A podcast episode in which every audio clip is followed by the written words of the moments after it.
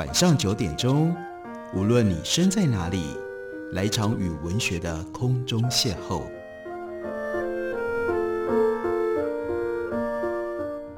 杨照谈书，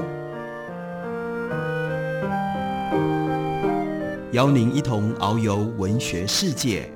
认识古今中外的经典之作。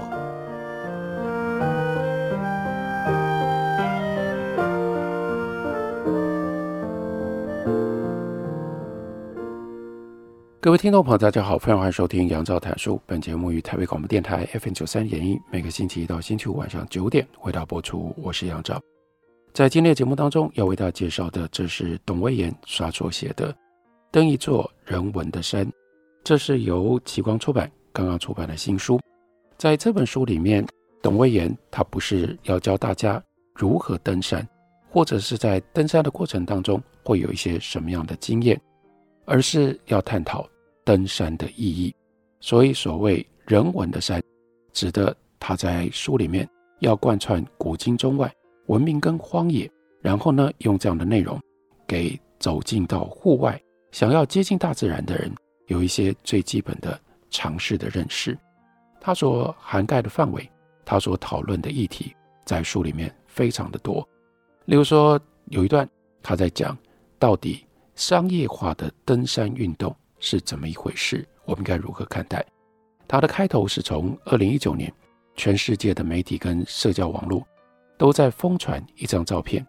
积雪的山脊上，穿着五颜六色连身羽绒衣、戴着氧气面罩的登山者排成了一条人龙，等待踏上峰顶的一刻。这拍摄的地方在哪里呢？是上一个世纪令英国人无限着迷的圣母峰之巅。让好多早期的登山冒险家在那里消失于云雾当中的世界第一高峰。接着，他引用了 John Krakauer，他在一九九七年出版了非常畅销的登山书籍，那就是《圣母峰之死》。那是《Outside》这个杂志呢，原来资助他参加攀登圣母峰的商业队伍，来调查当地商业化发展的情况。不知信。或不幸，Krakauer 他竟然一头撞进圣母峰，在一九九六年最骇人的死亡山难，而这段经历也就成为他日后出书最佳的素材。在英国人刚开始去探险的时代，组织性的登山运动是学徒制，任何一个参加登山协会的人都要从简单的山开始磨练自己，循序渐进，进阶到比较困难的山。而获邀参加远赴海外的远征队伍，这是无上的殊荣。只有最优秀的登山者才有资格入选。如果要用一句话形容当时的远征队伍的话，那就是“强将手下无弱兵”。每一个登山者都拥有坚实的资历和过人的经验。当然，这里面会有极少数的例外，例如说，意大利的王侯探险家，那是阿布拉吉。他是用巨大的财力跟影响力，让几百个人为他一个人服务，或者是一九三九年去登 K2 的远征队，其中一个人是 Dudley Wolf，他是以金主的身份入选资金筹措困难的队伍。换句话说，一般人想要加入那个时候的海外远征队几乎是不可能的。然而，随着各大山脉的开拓时期过去了，以一九九零年代开始。这个时候就发生在 Mount Everest 圣母峰登山队伍的数量开始激增。John Krakauer 他所报名的商业队伍是当时登顶成功率最高的业者所组织的，因而吸引了许多来自世界各地的人报名，希望能够一偿夙愿。过往在国家或者是协会的远征队伍当中，全队上下一条心，必须要齐心协力，才有可能才有机会登顶，而且当然最重要。还要能够平安的下山，但是在新型的商业模式当中，彼此不认识的客户，他们是付出了巨额的金钱，换取向导跟雪巴雪巴人协作，那得到了这些服务。例如说，不用自己规划行程，也不用自己去设计如何适应高度，不用架绳，不用搭帐，不用准备氧气瓶，甚至不需要自己来关注天气预报。你只要听向导的话，告诉你做什么、什么时候做，怎么做，你就有机会可以登上世界第一高峰。甚至有一些人呢，为了完成夙愿，走不动了，是用 Sherpa 半拖半拉的前进。另外一方面，人潮过多，再加上攀登窗口太短，就很容易在路径狭窄处产生塞车的问题。而八千公尺以上的死亡地带，真的就是多待一秒就多一分危险，一下子稍有不慎就会导致伤亡。纯粹以商业的运营模式来说，今天的圣母峰跟以前大大不同。一九九零年代的商业队伍当中，队伍的领队跟向导大部分是由西方人担任，而薛巴受雇于这类的队伍，他们扮演的是资源跟后勤的角色。然而，就像十九世纪的西欧阿尔卑斯山区一样，当地的薛巴逐渐的就从西方精英登山者身上学到了登山的技术，并且在客户来源越来越往观光客一方倾斜之后，借着地利之便，自行开业揽客来攀登高山，而这规模呢逐年扩大。如今，薛巴他们主导的商业登山公司在喜马拉雅山脉。可以说是势力庞大，不止已经能够包办完整的登山行程，还能够独立开发新的商业路线，满足各式各样客户的胃口。举个例子来说，在二零二零到二零二一的冬季攀登期之前，K2 是所有十四座八千公尺的山峰当中，最后还没有让人在冬季登上的一座。纵观世界的登山史，可以知道这一类可以在登山史上。留名的成就，往往都是由西方组成的队伍完成的。但是在这个冬季，竟然就变成了商业登山队伍的商品。只要有钱，谁都有机会成为第一批在冬季登顶 K2 的人。最终，来自不同队伍的尼泊尔人，多半是薛霸，他们在山上集结，共同在冬季登上了世界第二高峰 K2，让常年为西方登山成就作嫁的尼泊尔人，也成功的在登山史上留下了自己的印记。依照这样的轨迹发展下去，未来不只是十四座八千公尺山峰都会有常态经营的商业行程，或许就连未登峰都能够成为客制化的商品，让一般人也能够享受成为首登者的荣耀。但在商业之风吹到死亡地带之前，尼泊尔最早开始商业化的其实是健行活动，例如说有不少台湾人也曾经去过的圣母峰基地营 （EBC） 以及安纳普纳峰的基地营 （APC）。一九六五年，尼泊尔长城践行之父 Jimmy Roberts 上校，他正式引入了这项活动。简单来说，Jimmy Roberts 他认为长城践行可以为当时注重高海拔的登山活动带来新的风貌。所以必须提供践行者帐篷，并且搭配负责引路的雪霸来协作。同样的概念日后不断的演化，配合市场的需求发展，就变成了我们今天所看到的巨大商业服务的体系。绝大多数都是围绕着长城健行活动运作，而不是八千公尺以上的高峰。除了久负盛名的喜马拉雅山脉之外，观察世界其他地方的著名山岳，都有同样。商业化的趋势，例如由美国业余登山者 Richard Bass 和意大利登山家 m a s n e r 所定义的不同版本，有 Seven Summits 七顶峰出现在这两份清单上的名山，现在几乎都有商业的登山队可以让你选择。例如说，南美洲第一高峰阿贡加瓜山，北美洲第一高峰迪纳利山，非洲第一高峰吉力马扎罗山。欧洲第一高峰阿尔布鲁斯峰等，而背后常常不为人所提起的阴暗面，那就是协作产业当中的剥削问题，普遍见于山月观光发达的落后国家，例如尼泊尔、坦桑尼亚、秘鲁、巴基斯坦、马来西亚等等，背工变成了国家重要产业的支柱。这些专门在高山帮人家背装备、背 supply。这些工人，他们的健康跟他的福利，这个时候当然会出各式各样的问题。在旅游旺季的尼泊尔，背工素来有能够背负一百五十公斤的名声。你想想看，这等于是他们自身重量的一倍以上。另外，加上粗劣的个人装备，高度可以达五千公尺以上的海拔，还有源自于不肖旅行业者的层层剥削，甚至有的时候有利用童工的。这一行很容易因为工作而得到高海拔脑水肿、肺部损伤、结核病、伤寒、胃肠炎等等各种不同的病症，长期威胁他们的健康状况。一九九七年，一位当地的背工在山径上面起了严重的高山反应，但业者却只结清了他的薪资，然后呢就打发他下山。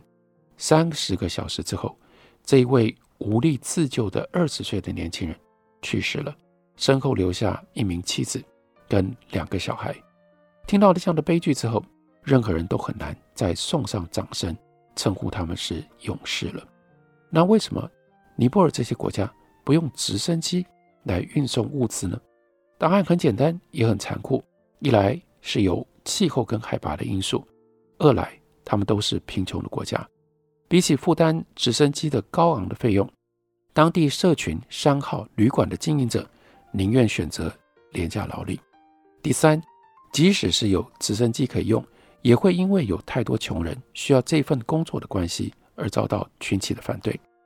不过，即使如此，仍然有许多的组织致力于改善当地卑工的劳动条件。由于牵扯到太多政治、文化、经济层面的问题。就算制定了政策，也会因为执行困难而影响有限。这是商业化登山。当我们在讲登山美好可享受的那一面的时候，我们也不能忽略，我们也不能故意假装看不见商业性登山所带来的连串的问题。而且这些问题，例如说背弓的问题，不是只有在遥远的尼泊尔才会发生，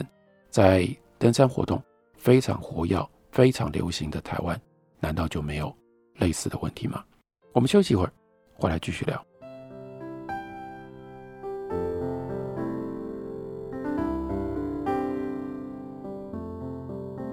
听见台北的声音，拥有颗热情的心，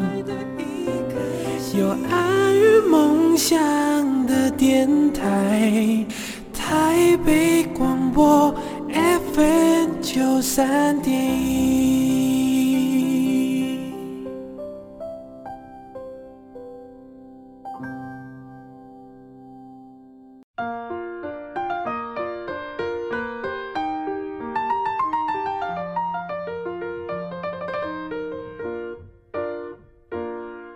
感谢您继续收听杨照谈书。本节目以台北广播电台 FM 九三点一，每个星期一到星期五晚上九点，为大家播出到九点半。今天为大家介绍的，这是董威言所写的《登一座人文的山》，是由奇光出版刚刚出版的新书。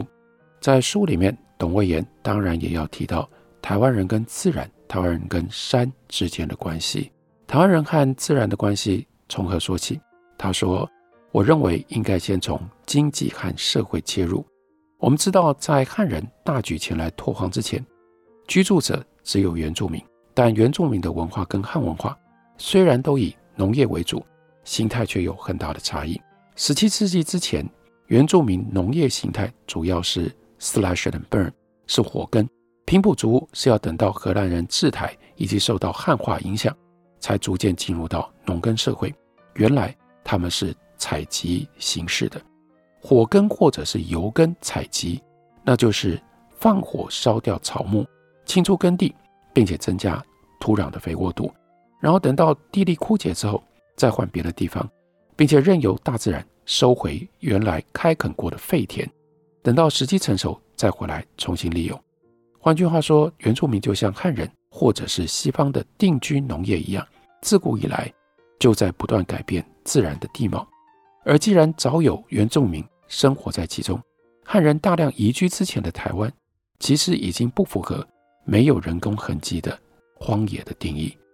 从西方的例子，我们可以知道，除了启蒙运动、浪漫主义的精神文化影响之外，不能够忽视工业化跟都市化这两项举足轻重的背景条件。工业化使得能够支配一定财富的英国中产阶级大量的出现。而都市化造成的拥挤、污染的问题，让他们对于自然心生向往。那看中国大陆，一直到二十世纪初期，仍然处于传统的制度底下。鸦片战争失利之后的洋务运动效果不彰，大部分的人口以务农为业。往后到了辛亥革命，甚至一直到一九四九年国民政府迁台，大陆的工业并没有显著的发展。台湾的现代化，则是来自于清朝的流民船以及日治时代的后藤新平，大概是在十九世纪末到二十世纪初。所产生的巨大的影响。日本人以殖民者的态度看待台湾，大致是用工业日本、农业台湾作为发展的主轴，以本国的利益为优先。虽然日治中期以后，台湾人的生活水准有所提升，都市化也进入稳定成长期，又有三零年代开始的工业化发展，但这不能够跟英国十八世纪的高度工业化、都市化程度相比。要到二十世纪中叶以后，才看到快速都市化的现象。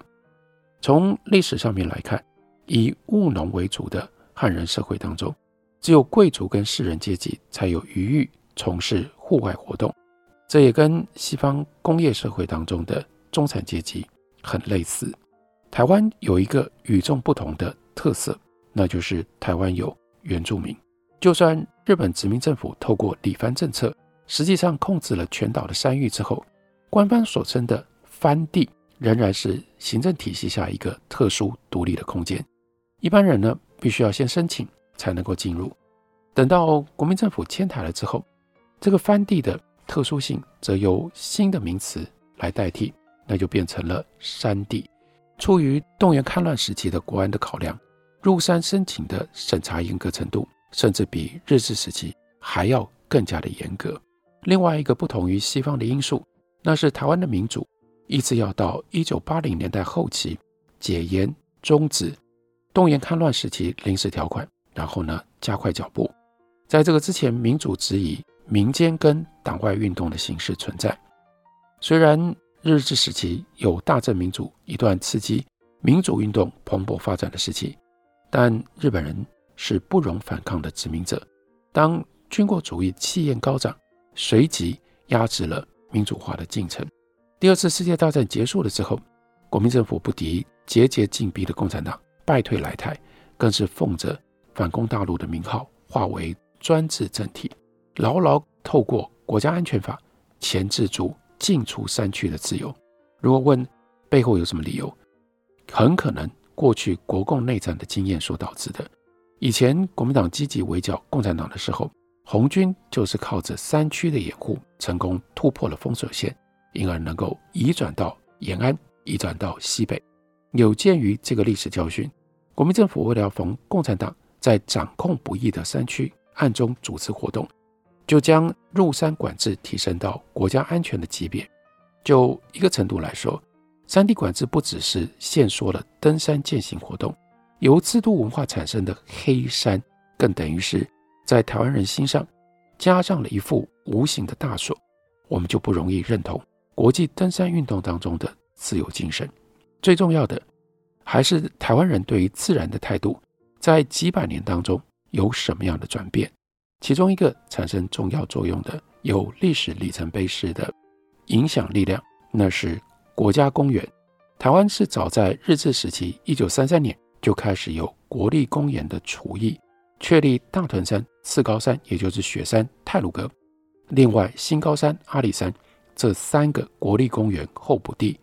只是随后中日战争爆发，再下来日本战败，当然这就受到了搁置跟取消。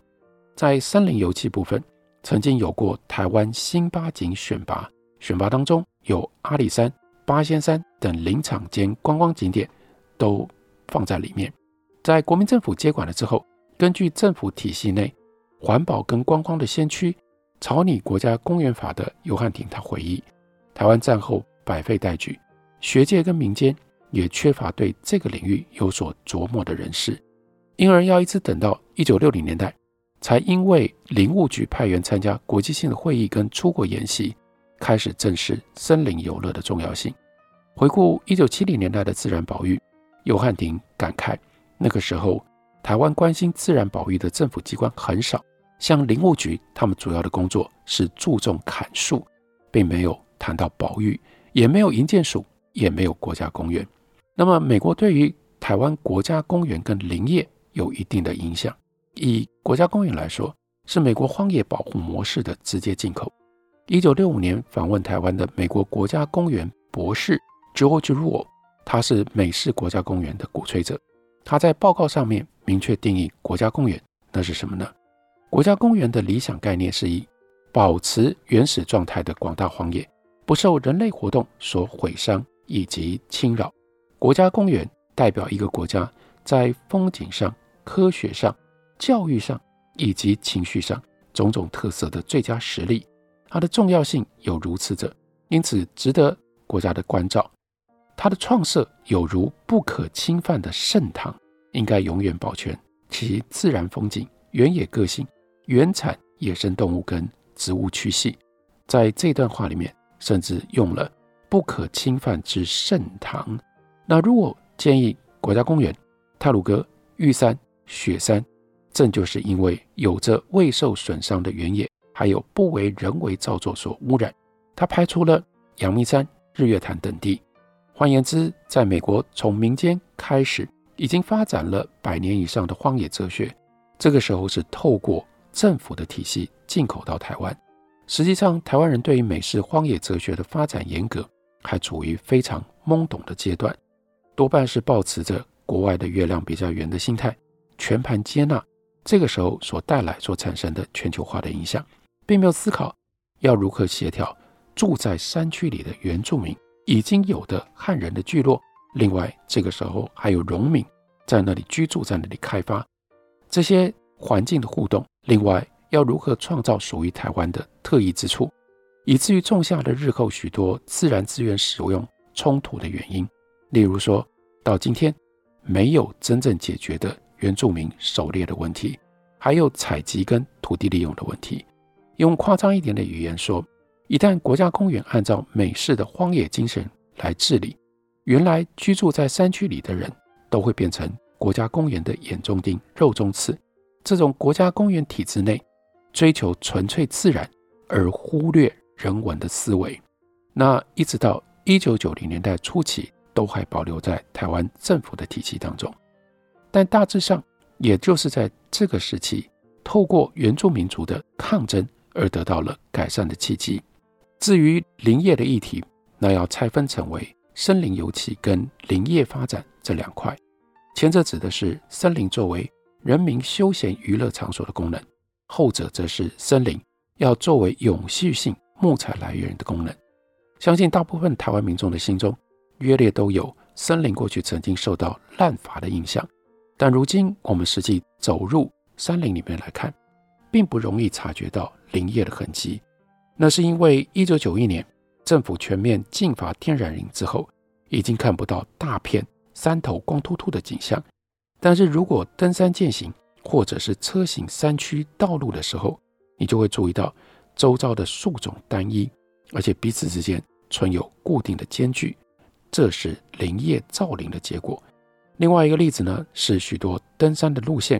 必须要经过的林道，这不是森林当中的道路。而是战后林业所遗留的运材的道路，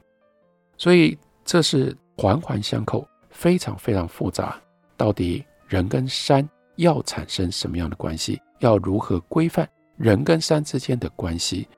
国家公园只是其中的一个例子。为什么会有董威言这样一本书？那就是他关注，当我们看待自然的时候，我们的背后，我们的内在。是不是有对于人文眼光、人文来历的一种尝试跟基本的认识？所以他就把从西方到中国，然后再到台湾本土各种不同人文的山的资讯，收集在这本书里面，写成了《登一座人文的山》。感谢你的收听，我们明天同一时间再会。